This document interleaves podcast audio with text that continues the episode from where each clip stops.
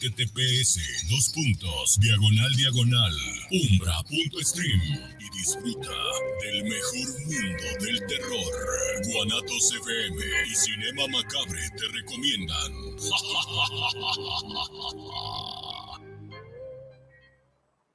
guanatosfm.net los comentarios vertidos en este medio de comunicación son de exclusiva responsabilidad de quienes las emiten y no representan necesariamente el pensamiento ni la línea de guanatosfm.net. Bienvenidos a su programa Psicoradio, donde tratamos temas del día a día, sus problemáticas y sus posibles soluciones. Comenzamos.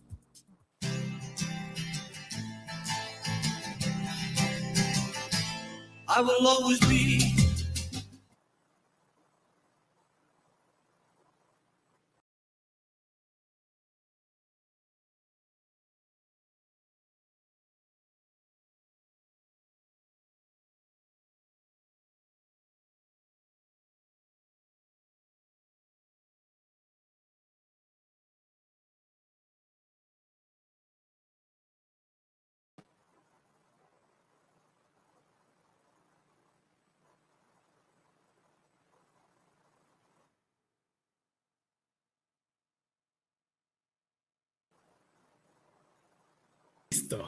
Ahora sí.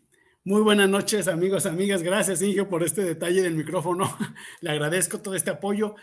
Eh, bienvenidos, bienvenidas todos nuestros amigos y amigas que en este momento nos estamos conectando a esta nueva emisión más de, Guanat de Guadalajara, un programa que transmitimos desde la ciudad de Guadalajara, Jalisco, en donde abordamos temas que tienen que ver con la salud, temas que tienen que ver con, con, la, con la psicología, temas que tienen que ver con la vida humana. Eh, su amigo Iván Ademar, soy médico psiquiatra que está con ustedes acompañándoles en este martes desde este lugar en Guadalajara, Jalisco. Mi amigo Jorge Palacios en esta ocasión no podrá estar, pero está presente en cada momento y en cada que aquí se hace. Psicología de Guadalajara le recuerda que pueden acompañarnos a partir de este momento y hasta las 9 de la noche de manera eh, en vivo. Tenemos varias maneras en las que ustedes pueden eh, preguntarnos, pueden hacernos sus, eh, compartirnos sus inquietudes, pueden eh, elaborar algunas preguntas y aquí con todo gusto, con nuestra experta, con el tema que tenemos hoy, podemos darles solución y algunas respuestas más.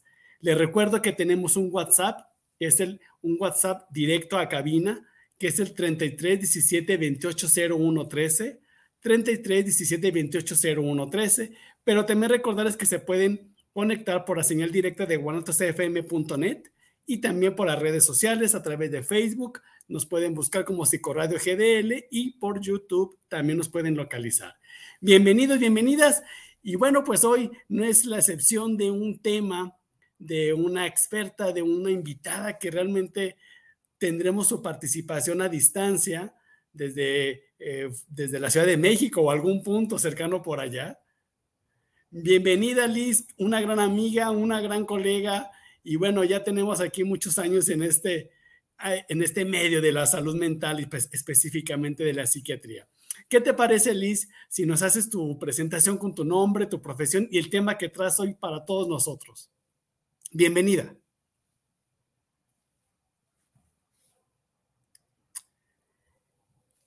Creo que también el micrófono lo tienes en silencio, Liz. Ay, no, ¿en serio? Ya está. Mil gracias, Liz. Bienvenida aquí a Psicólogo de Guadalajara, tu casa. Creo que el micrófono sigue en, ¿Me escuchan bien? Ya, perfecto. ¿Me escuchan bien? Ok. Perfecto. Bienvenida, Liz. Ok, gracias, gracias. Bueno, pues la verdad es que estoy este, muy contenta. es una sorpresa, déjenme les digo que estoy en carretera pero la, maravilla de la tecnología nos permite estar cercanos.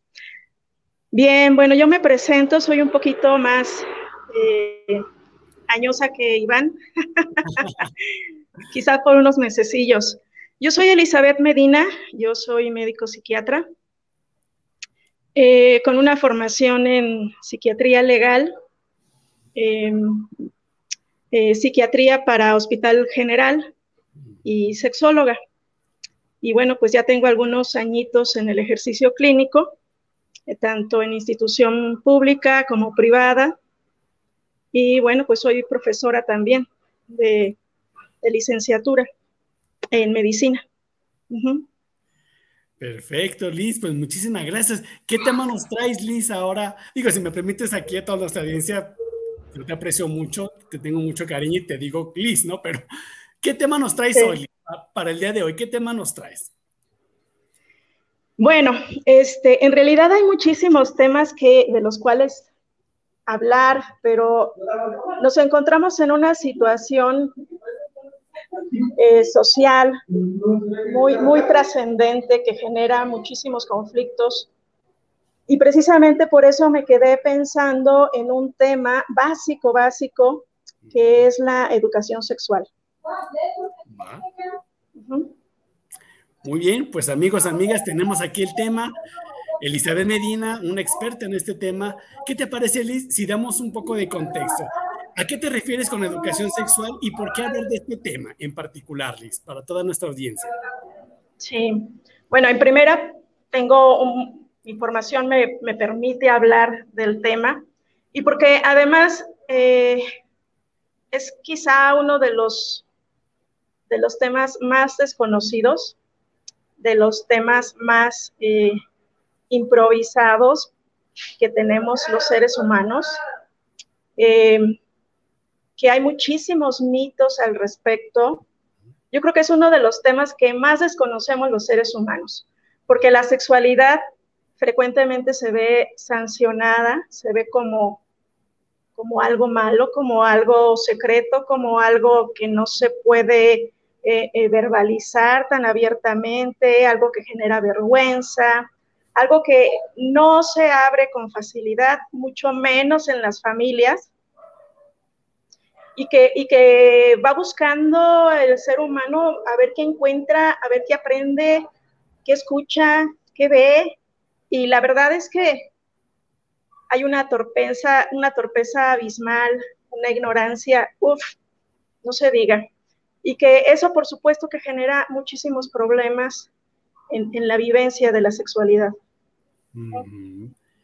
Oye, Liz, eh, nuestro país, nuestro entorno, ¿Cómo estamos en cuanto a educación sexual? Hablando como de todos estos mitos. ¿Cómo estamos?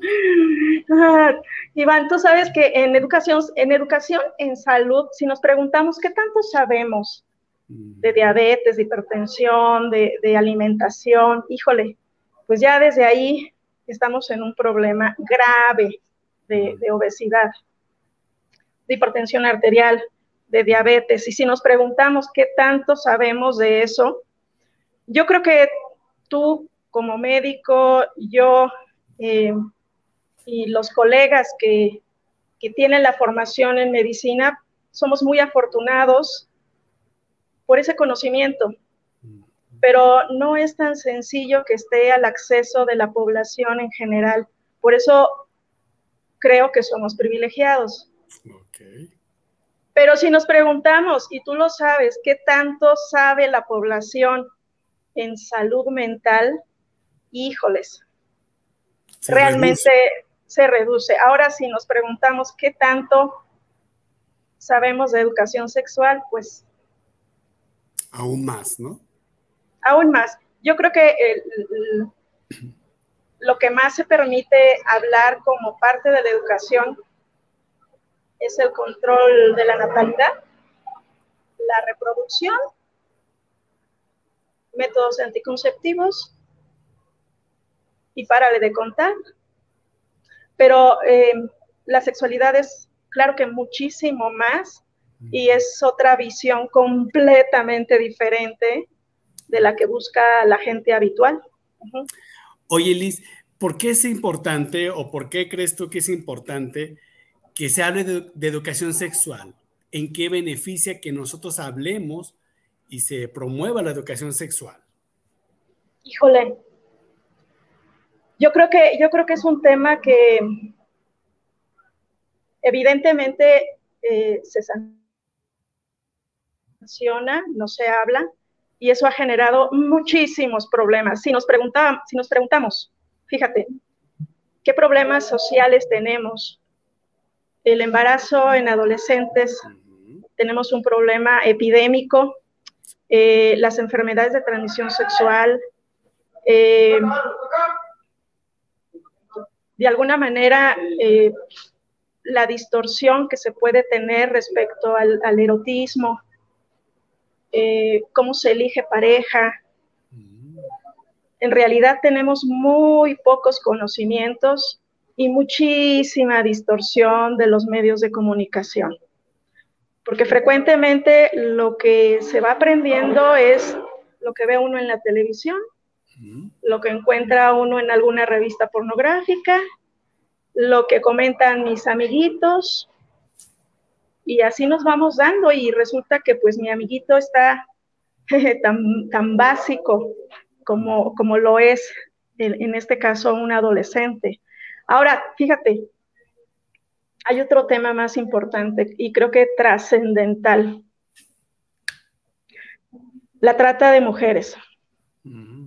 Em, la explotación, la explotación en las mujeres, la explotación sexual, eh, el abuso y violación, son temas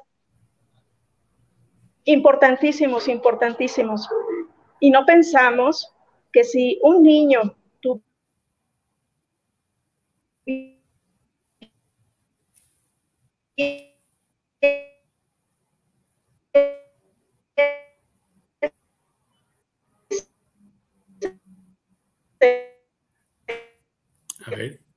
estamos teniendo una falla en, en escucharte, Liz.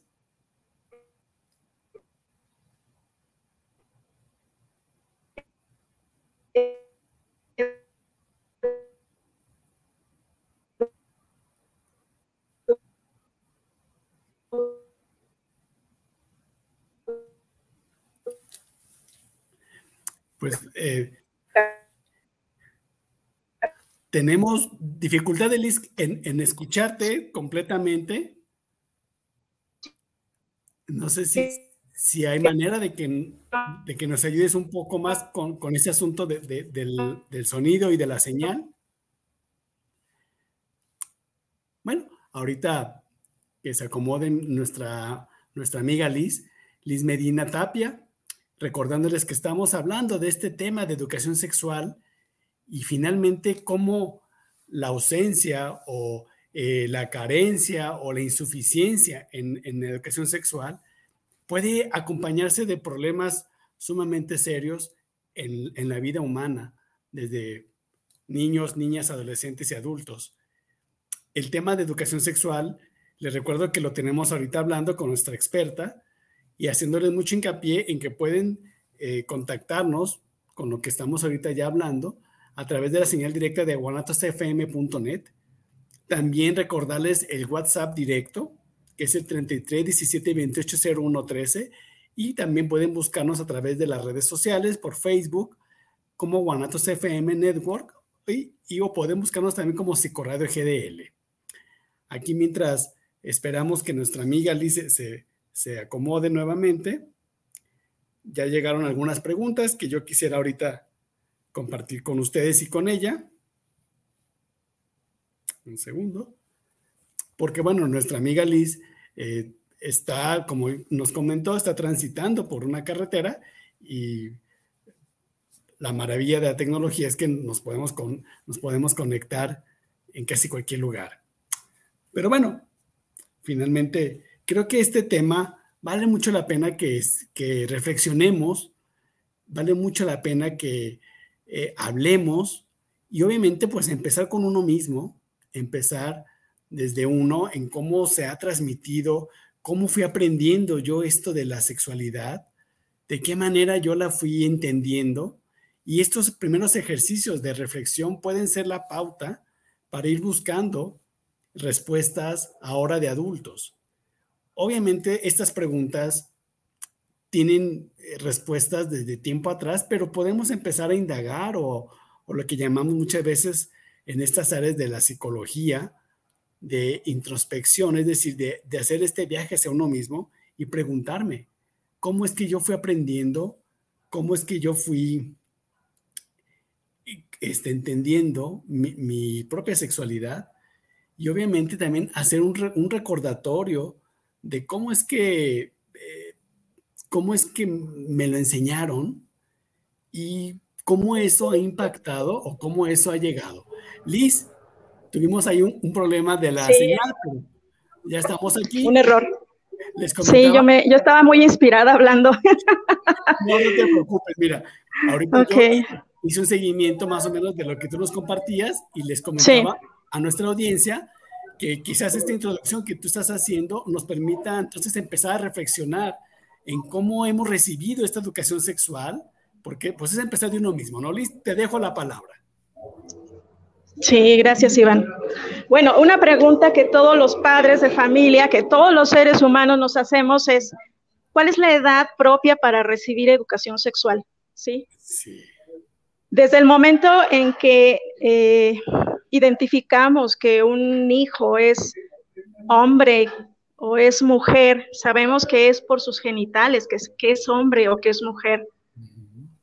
Y hay un tema, hay un tema que frecuentemente no está permitido socialmente hablar de este tema, mucho menos en la religión. Es un tema sancionado y hablo de la masturbación. Déjame, te cuento, Iván, que los seres humanos tenemos eh, un cuerpo y estamos rodeados de piel.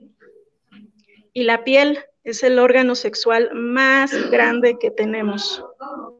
Y no tenemos que crecer para darnos cuenta, porque un feto, un feto cuando se está desarrollando en el útero de mamá, ya empieza a percibir qué partes de su cuerpo son más sensibles o no. El niño no sabe ni siquiera qué significa masturbación, ¿sí? El niño ni siquiera entiende una palabra. Simplemente por el hecho de que es un ser vivo y siente, el feto toca su cuerpo. Y si toca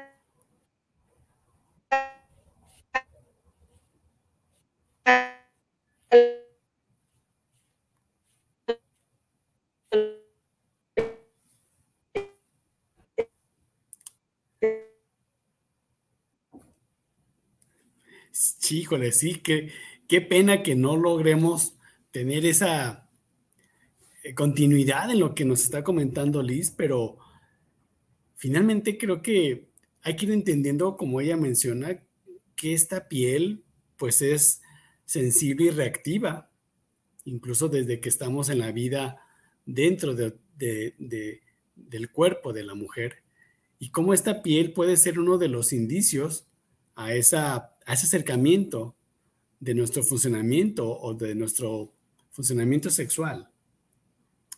Eh, estamos contactando aquí directamente a Liz, pero creo que sigue siendo el problema ahorita la señal.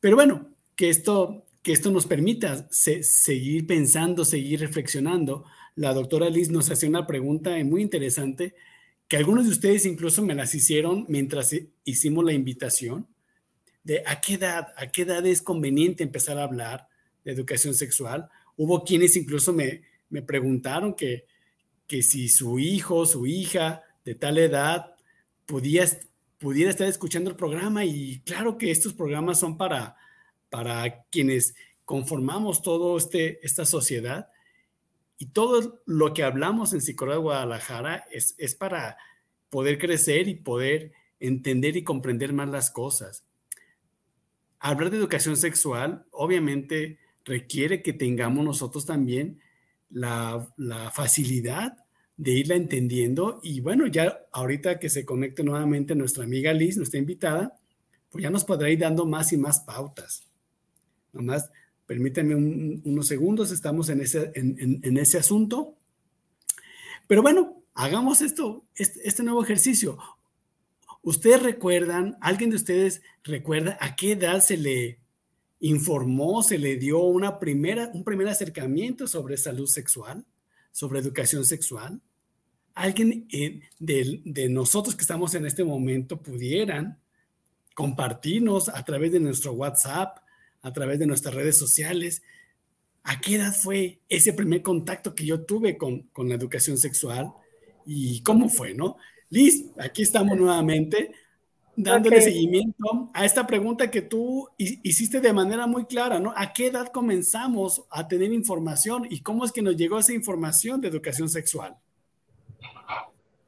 Sí, es una excelente, es una excelente pregunta. Espero no volver a salirme, pero eh, yo estaba muy inspirada hablando, ya no sé bien qué, lograron escuchar. Pero bueno, en, realidad, eh, saben, tendríamos que saber desde el momento en que somos hombres, mujeres. Es, es, el, es el punto quizá más consciente que tenemos inicial de la sexualidad. Y eso ocurre frecuentemente cuando somos niños cuando, o cuando nos bañamos con mamá o cuando nos bañamos con papá. Y desde ahí, desde ahí, para empezar, incluso desde antes, ni papá ni mamá tendrían que sancionar que un bebé se toque. Ese, ese sería el principio, la no sanción. La no sanción del descubrimiento del cuerpo que tiene un bebé durante sus primeros meses de vida. Ese es el principio. Obviamente, eh, eh, es en manos de los adultos. Pero cuando somos conscientes de que somos niños somos niñas, es porque tenemos una comparación. Y eso ocurre alrededor, alrededor de los cuatro o cinco años. Es cuando apenas empezamos a identificar que somos diferentes a alguien. Y si nos preguntamos desde cuándo tendrían que educarnos desde antes, o sea, es decir, desde que empezamos a aprender las primeras palabras y sabemos qué es la cabeza, qué es una pierna, qué es un brazo y qué son los genitales, y que bajo ninguna circunstancia, a menos de que se le hacía al niño, alguien puede tocarle sus genitales. Entonces, desde ahí estamos previniendo el abuso sexual, pero no lo hacemos casi nunca se hace. Y entonces, precisamente los abusos y violaciones sexuales ocurren en la infancia. Peor aún, fíjate, peor aún, porque uno dice, la familia es el lugar más seguro. Déjenme les digo que la mayoría de las de los abusos sexuales y violaciones ocurren dentro de la familia. Sí, un, tema muy, muy crítico y muy sensible. Oye, Liz, tú nos hablas entonces que el no contar con esta educación sexual suficiente o, o de manera más formal puede entonces traer consecuencias a la vida adolescente y adulta. ¿Es así? Seguro, seguro. Porque lo primero que tendríamos que, que aprender en primera es que la sexualidad es libre y se tiene que tener una conciencia de eso y un niño no tiene una conciencia integral de la sexualidad. Somos los adultos los responsables de proteger a un niño, pero tendríamos que instruirlo, me explico, para evitar eso. Y además que nos preguntemos, ¿quiénes son los integrantes de nuestra familia? Porque resulta que la mayoría de los abusos y violaciones ocurren dentro de la familia. Es absurdo, es garrafal. Entonces, preguntémonos como familia, ¿qué tanto se habla de la protección y de la seguridad de un individuo? ¿Sí? Y si vamos creciendo como niñas o como niños y vemos eh, la novela, eh, la película, en donde no hay alguien que nos explique por qué hay dos cuerpos desnudos tocándose o por qué existen ciertas conductas de acercamiento y entonces hay una sobre estimulación sexual abismal que el niño no entiende y no está en capacidad de entenderlo. Y entonces está sobreexpuesto, sobreexpuesto, sobreexpuesto, sobreexpuesto. Música también muy sugerente que un niño todavía no logra entender y sin embargo lo está bailando. ¿Me explico?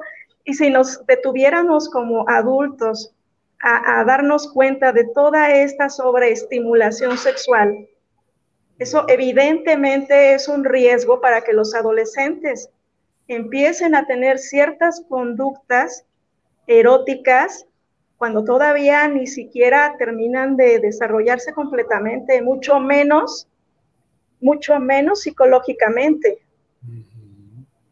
Porque el desarrollo psicológico, pregúntate tú, el, el, sistema nervioso termina de desarrollarse hasta los 22 años. Pero la vida sexual habitualmente empieza en, en la adolescencia temprana, 13, 14 años. Mm, eso evidentemente es un factor de riesgo para el embarazo en adolescentes, ¿sí? Y déjame te digo algo bien interesante, Iván. Está comprobadísimo, comprobadísimo, que entre más temprana edad se le instruya a un niño, se le dé educación sexual, más tarde inicia sus relaciones sexuales. Hace, hace unos días escuché a, algunos alumnos em, que, recordaban que sus mamás habían sancionado que no se les dieran eh, eh, los temas de educación sexual en la primaria y habían firmado para que no se les dieran. De por sí, la información es incompleta. Ahora imagínate, completamente velada y además en casa no se habla. Si nos preguntamos qué tanto mamá y papá hablamos de una manera muchísimo más sencilla, no necesitamos ser complejos, no necesitamos ser sofisticados. Ni buscar palabras más allá de lo que es, ¿no? Ese es un gran temor que tenemos los adultos, porque frecuentemente dicen, pero ¿cómo le voy a hablar de esto? El, niño va a preguntar y es tan sencillo a veces decir que una relación sexual es cuando dos personas se quieren y son adultos y tienen características de adultos y ya trabajan y son autosuficientes y pueden quererse y pueden acercarse. Hay palabras tan sencillas y tan naturales sin tener que eh, eh, exponer a un niño a una sobreestimulación de la cual definitivamente no está preparado. O sea, es abismal la sobreestimulación sexual que se le da en el niño y el adolescente. No está preparado.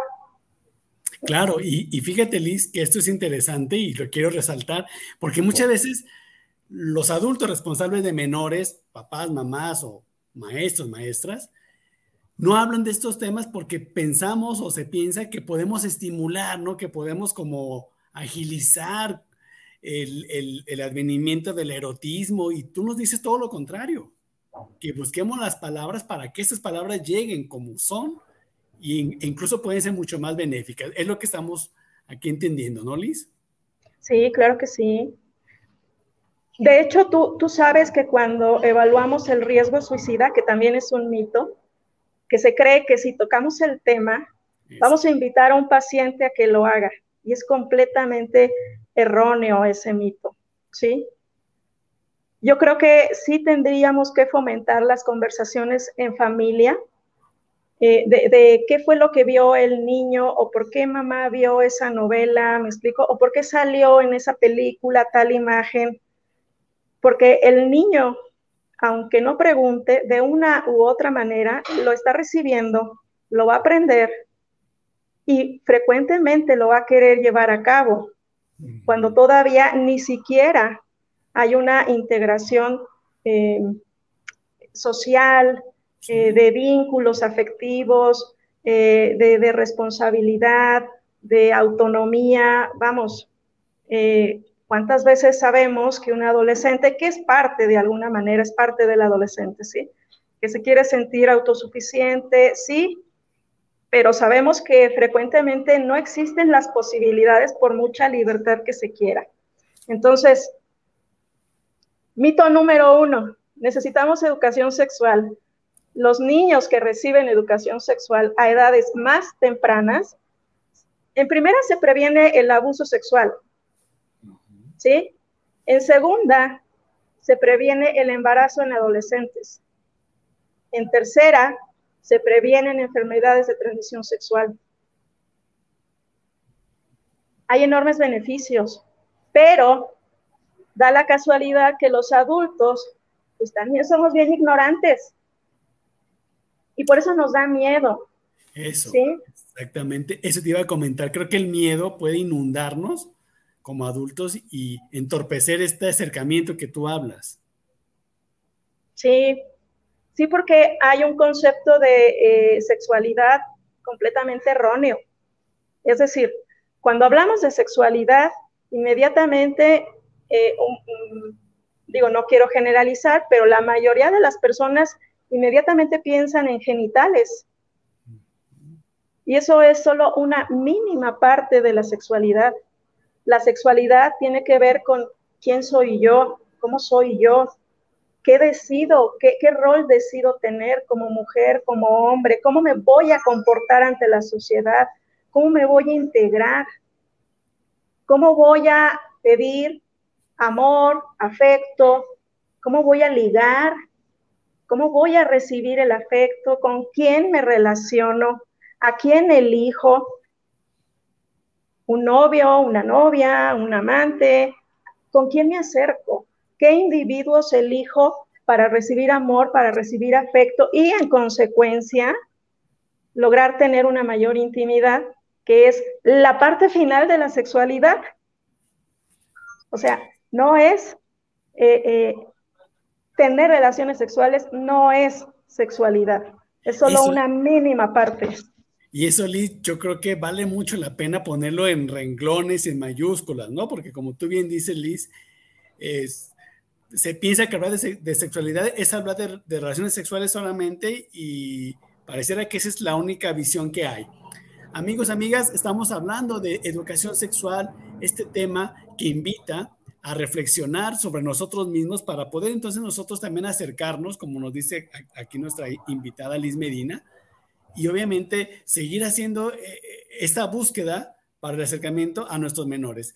¿Qué te parece, Liz, y a toda nuestra audiencia si hacemos una pausa de unos minutos para un espacio comercial y regresamos ya con algunas preguntas y comentarios que están aquí llegando, Liz? ¿De acuerdo? que sí. en un par de minutitos. Volvemos.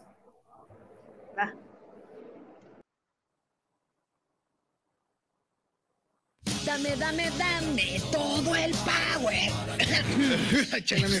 eh, perdón, esta semana en la hora nacional, Molotov. Molotov. ¿Cómo saber si tienes depresión o ansiedad? Aquí toda la información. Hablaremos también sobre los estereotipos de hombres y mujeres. ¿Tenemos las mismas oportunidades? Además, nuevas secciones, invitados y mucho más. Los esperamos en la hora nacional. Somos sus amigos Fernanda Tapia y Sergio Bonilla. Esta es una producción de RTC de la Secretaría de Gobernación. Gobierno de México. ¿Te gusta el terror? Inscríbete a la mejor plataforma de streaming desde 59 pesos mensuales o 2.99 dólares por mes. Entra a https dos puntos diagonal diagonal umbra.stream y disfruta del mejor mundo del terror. Guanatos FM y Cinema Macabre te recomiendan.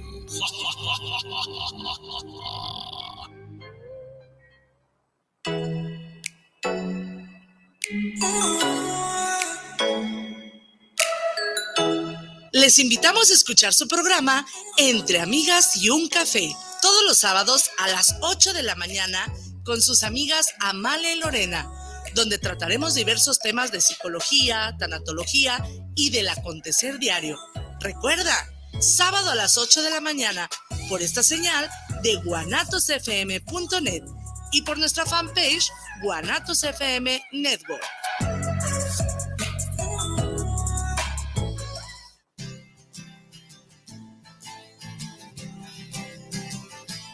I will always be. Ya estamos aquí de regreso, amigos, amigas, a todas nuestras, a todas las personas que nos están en este momento acompañándonos en este programa de Psicorrea de Guadalajara, transmitiendo desde esta ciudad de Guadalajara, Jalisco. invitándoles a que sigan participando. Ya tenemos aquí comentarios, algunas preguntas que le haremos a nuestra invitada, la doctora Elizabeth Medina, para que nosotros entonces podamos formulárselas y que ella nos pueda apoyar con, la respuesta. Eh, quiero aprovechar nuevamente para que se incorporen a las, por la señal directa de guanatosfm.net. También pueden buscarnos por las redes sociales como Facebook Live, como Guanatos FM Network y también pueden buscarnos como eh, Psicoradio GDL por YouTube. Pues bueno, estamos aquí mientras nuestra invitada se, se vuelve a conectar porque tenemos algunos problemas, recordándoles que ella anda ahorita en, un, en una carretera aquí de nuestro país y ha tenido la, el interés de compartir todo esto con ustedes. Aprovecho entonces para mandar saludos a Carla Muñoz, que nos escribe y nos dice, buenas noches, gracias por el tema, siempre aprendiendo con ustedes. Gracias, Carla, un abrazote. Sabes que aquí cuentas eh, martes tras martes con lo que estamos ofreciendo de temas. También Maya Rubalcaba Guzmán dice, excelente tema, complejo, lleno de tabúes, pero definitivamente necesario. Estamos de acuerdo contigo, Maya, por eso el, punto de traerlo aquí con nosotros. También quiero aprovechar para mandar saludos. mandar saludos a Miriam, Miriam Cerezo, una gran amiga que se encuentra en Baja California Sur, en La Paz. Un saludote hasta allá, Miriam, gran amiga. Ahorita que, que Liz escuche este saludo, seguramente le dará mucho gusto. Ya estamos esperando la conexión de Liz. Eh, Gerardo Mancera también manda muchos saludos para el programa desde Puebla. Muchas gracias, Gerardo. Te recordamos que martes tras martes estamos aquí transmitiendo de 8 a 9 de la noche, si Guadalajara. Dice saludos especiales por un gran programa. Fernanda Ruiz también, saludos desde la Ciudad de México para el programa de Psicoradio. Saludos cordiales por llevar este super programa. Fíjense amigos, amigas, que, estos temas de educación sexual eh, creo que es bien importante que los tengamos de manera continua y no solamente en Psicología de Guadalajara, sino que hay que transmitirlos, hay que extenderlos a, nuestros entornos, con, nuestros, eh, con nuestras personas con las que convivimos. Ya lo decía la doctora Liz Medina, el impacto benéfico que tiene cuando se hablan los temas de educación sexual en edades tempranas, es decir, desde la niñez. Y nunca es tarde también para hablarlo desde la etapa adulta. Yo creo que algo importante es que lo tengamos en la, en la, en, la mesa de diálogos. Liz, aquí estamos hablando, mandándote mensajes. Miriam Rodríguez, la recordarás, esta gran amiga que, que compartimos junto a la residencia, te manda, te manda muchos saludos desde, La Paz. Y les comentaba a, a, nuestra audiencia de estos saludos, de Gerardo Mancera, de Fernanda Ruiz, desde la Ciudad de México, de Delfino Covarrubias, que manda saludos al programa, y para la invitada de hoy, desde manera virtual. Oye, Liz, aquí tenemos una pregunta que, Adelante. que, pedimos. ¿Es importante reconocer la sexualidad, una sexualidad plena? O, o qué tan importante reconocer una sexualidad plena?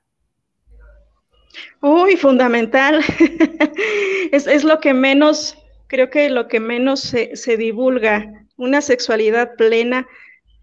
A ver, yo creo que es una, una, eh, una conjunción de palabras mm, de lo más hermoso, pero déjenme les digo que eso de sexualidad plena se alcanza cuando el ser humano realmente ha tenido ya un desarrollo psicosexual, es decir, cuando ya ha tenido, ya ha vivido la adolescencia, ya ha vivido la juventud, cuando ya puede ser libre eh, y puede vivir su sexualidad de una manera responsable. Hay una, hay una, hay un paralelismo, paralelismo, es una palabra un poco compleja, paralelismo entre la libertad y la responsabilidad.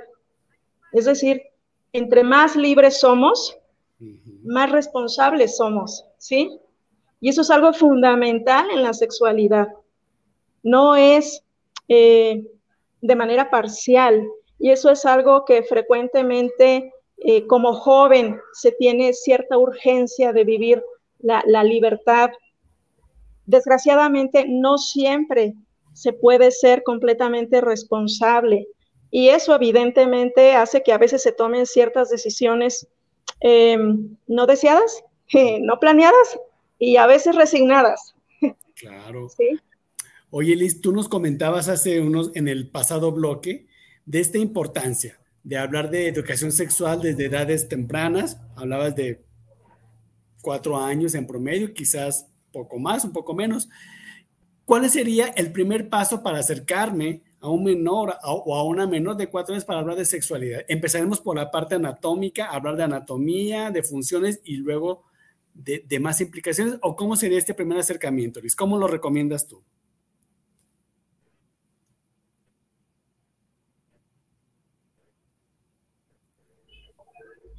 pero espero que me escuchen. Ah, sí, ya me ven, ya me ven. Ok, casi siempre los niños son los que guían la pauta. Nosotros creemos que nosotros somos quienes dirigimos y en realidad son los niños los que empiezan a hacer preguntas. Y entonces nosotros tenemos que contestar en base a lo que los niños preguntan, ¿sí? Si un niño pregunta, ¿por qué, ¿por qué yo no tengo eso? si se trata de una niña y ve a su hermano, hombre, ¿me explicó? ¿Por qué yo no tengo eso? ¿Y eso cómo se llama? Bueno, para empezar tendríamos que decirlo tal cual. Ah, es que tu hermano, tu hermano tiene pene, ¿sí? Y tú no tienes pene, tú tienes a lo mejor vulva, depende de la niña, o sea, depende qué, qué pregunte, ¿me explico? Pero para empezar, a las partes del cuerpo se le tienen que nombrar como son, tal como son, porque precisamente de ahí viene que el niño empieza a entender qué partes de su cuerpo no le deben tocar. Y si se le da un nombre distinto y después al niño, al niño se le dan otros tipos de nombres, el niño no va a saber qué está pasando. ¿Me explico? Entonces, para empezar a conocer el cuerpo, se le tiene que nombrar como es. Como es. Y es en base a lo que pregunten. Nunca hay que hablar de más. No es necesario. Los niños en realidad son muy básicos. ¿Me explico? Y lo primero que empiezan a curiosear, evidentemente, es por qué son diferentes. ¿Sí? O por qué mamá tiene pechos, por qué tiene caderas, o por qué habla eh, de una manera diferente a papá, por qué papá tiene barba, a veces son preguntas tan sencillas que el papá puede explicar sin problema y la mamá también. A veces se le, se le asigna a la mamá como toda la responsabilidad, pero en realidad tendrían que ser los dos, ¿sí? Papá tendría que explicar por qué, por qué tiene barba, por qué está más grande, por qué está más musculoso. Sí, fíjate, también hay un comentario, Liz, sobre, tú nos comentas que hay que hacer las preguntas que los menores nos hagan. Las menores nos hagan. Un adolescente, ¿cómo me puedo acercar para hablar de educación sexual con un adolescente?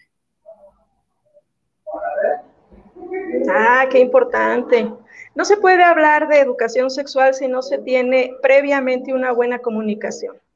Si no hay una relación de confianza, olvídenlo si no hay una relación de confianza, va a ser muy difícil que el adolescente pueda acceder y que entonces nos veamos como maestros rígidos, dando información y que solamente se va a convertir en un monólogo. Dar educación tiene que ver también con dar afecto, con dar respeto, con saber escuchar, con saber responder, y no es que yo tenga que leer un manual y aprenderme tal y tal y tal y tal y, dar una clase, no va, no va por ahí. Es más bien, ¿qué quieren saber los chicos? ¿Qué han visto? ¿Me explicó?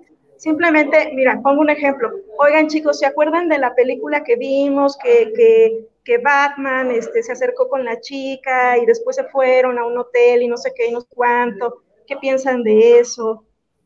Temas tan básicos que no es necesario ser tan rebuscados, ¿me explico? Porque los chicos van a preguntar, a ver, si, si Batman se fue, o sea que yo también me puedo ir. Y frecuentemente los chicos, evidentemente con esta necesidad de libertad, piensan que lo que ven lo pueden ejercer y no es así. Todo implica ciertos riesgos, ¿sí? Y obviamente ahí estamos los adultos para acompañarnos en, este mar de preguntas que pueden hacer. Quiere decir entonces, Liz, que el acercarse a los menores, a las adolescentes, con esta, con, esta espontaneidad, pero con esta directriz muy clara, va a facilitarles a ellos relaciones mejores en su vida adulta. ¿Sí es así, Liz? Sí, mira, un buen ejemplo, un gran ejemplo. Yo siempre he dicho que los ejemplos eh, enseñan muchísimo más que las palabras. Los chicos, los niños, simplemente ven cómo se comporta papá con mamá y mamá con papá, ¿sí? Ese es el mejor ejemplo para hacer vínculos afectivos. Ese es el mejor aprendizaje para saber cuando yo crezca a quién voy a elegir o con qué características voy a elegir. Por eso es que a veces sin querer repetimos patrones. Si papá era gritón, era mandón, era, era pegalón, era violento, pues lo más probable es que así elija hombres. Aprendemos patrones, ¿sí? Por eso es tan importante que, que ser padre de familia es una responsabilidad abismal. O sea, es cómo te conduces. Más que decir palabras, es ¿Qué haces? ¿Cómo te comportas? Entonces quiere decir, Liz, que para toda nuestra audiencia, que educación sexual no es solamente hablar de, relaciones sexuales, y, ya no lo dijiste tú claramente, sino también está, involucrada con los afectos, con nuestros vínculos, nuestros lazos afectivos. Aquí tenemos un comentario que te lo quiero compartir, Liz. Dice, saludos, excelente tema, muy interesante. Dice, porque como mamá me cuesta mucho trabajo tratar temas de educación sexual con mis hijos. Cuando existe toda esta mala información distorsionada con los medios sociales y aparte tratar de conservar los valores y educación en casa cuando todo en el exterior parece ir en contra. Lo escribe Alma Dávila. Un saludo, Alma. ¿Qué podemos comentarle a Alma sobre esta contrariedad de lo que yo quiero educar en casa y lo que se encuentran fuera de casa? Sí, esto, esto es bien importante. Yo creo que la, convivencia de familia tendría que tener más valor y más importancia que cualquier otro medio de comunicación, que cualquier otra situación externa de la cual nosotros como padres no tenemos control. Y ese es el gran problema. Los chicos, sobre todo los adolescentes, si en casa no hay un ambiente cordial, no hay un ambiente de respeto, no hay un ambiente de validación del adolescente, el adolescente sí va a buscar quien lo escuche, quien lo acepte, ¿sí?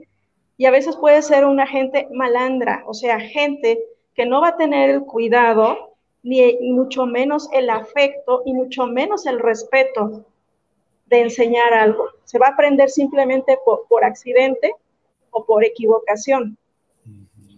Pero si en casa tenemos una mayor convivencia, tenemos un respeto abismal por la etapa de crisis, en este caso de los adolescentes, y entendemos en qué consiste la adolescencia, va a ser más fácil que un adolescente diga, mm, pues a ver, este, ¿cuál será mejor, melón o sandía o lo que me dicen en casa?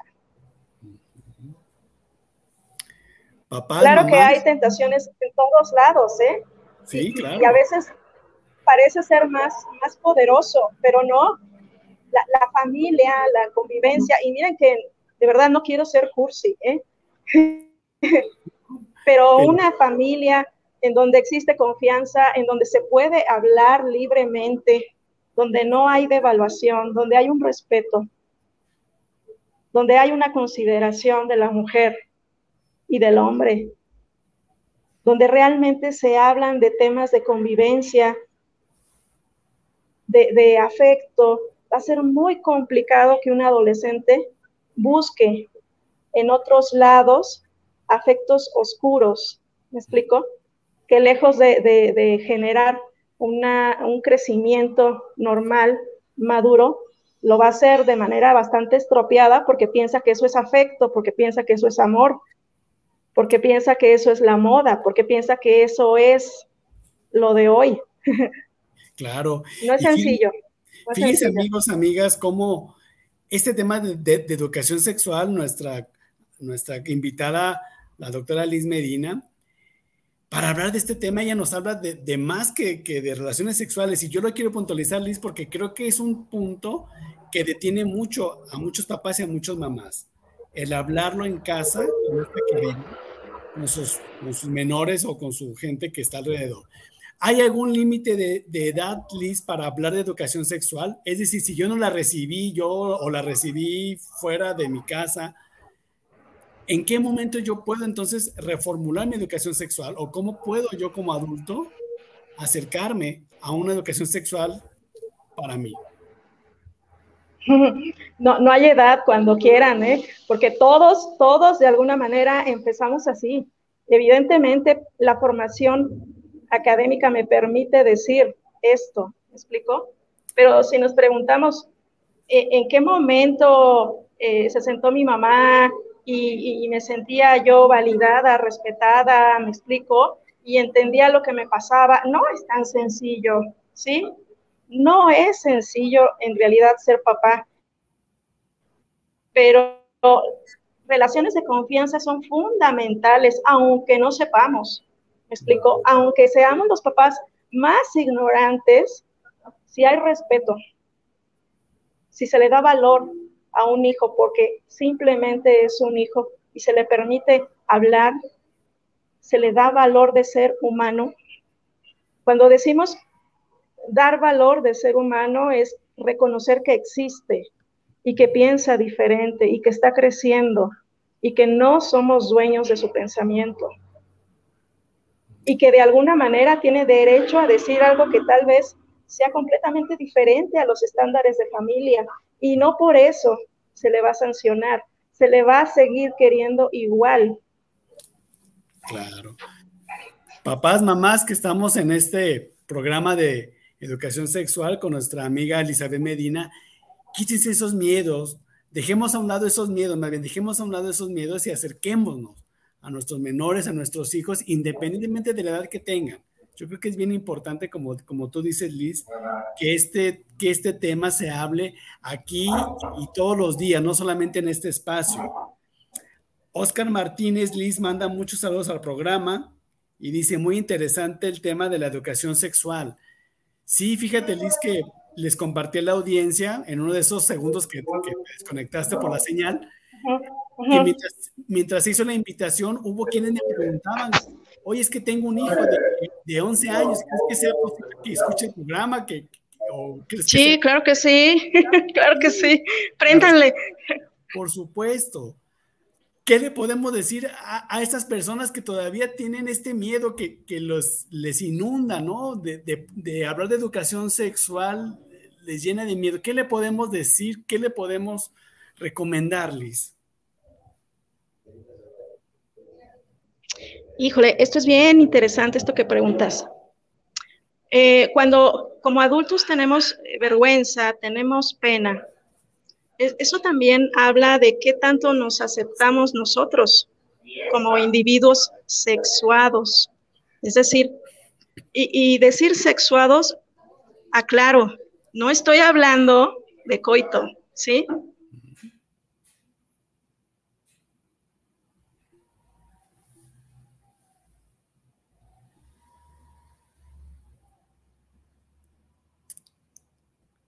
Ándale, creo que otra vez se nos fue esa señal, Liz.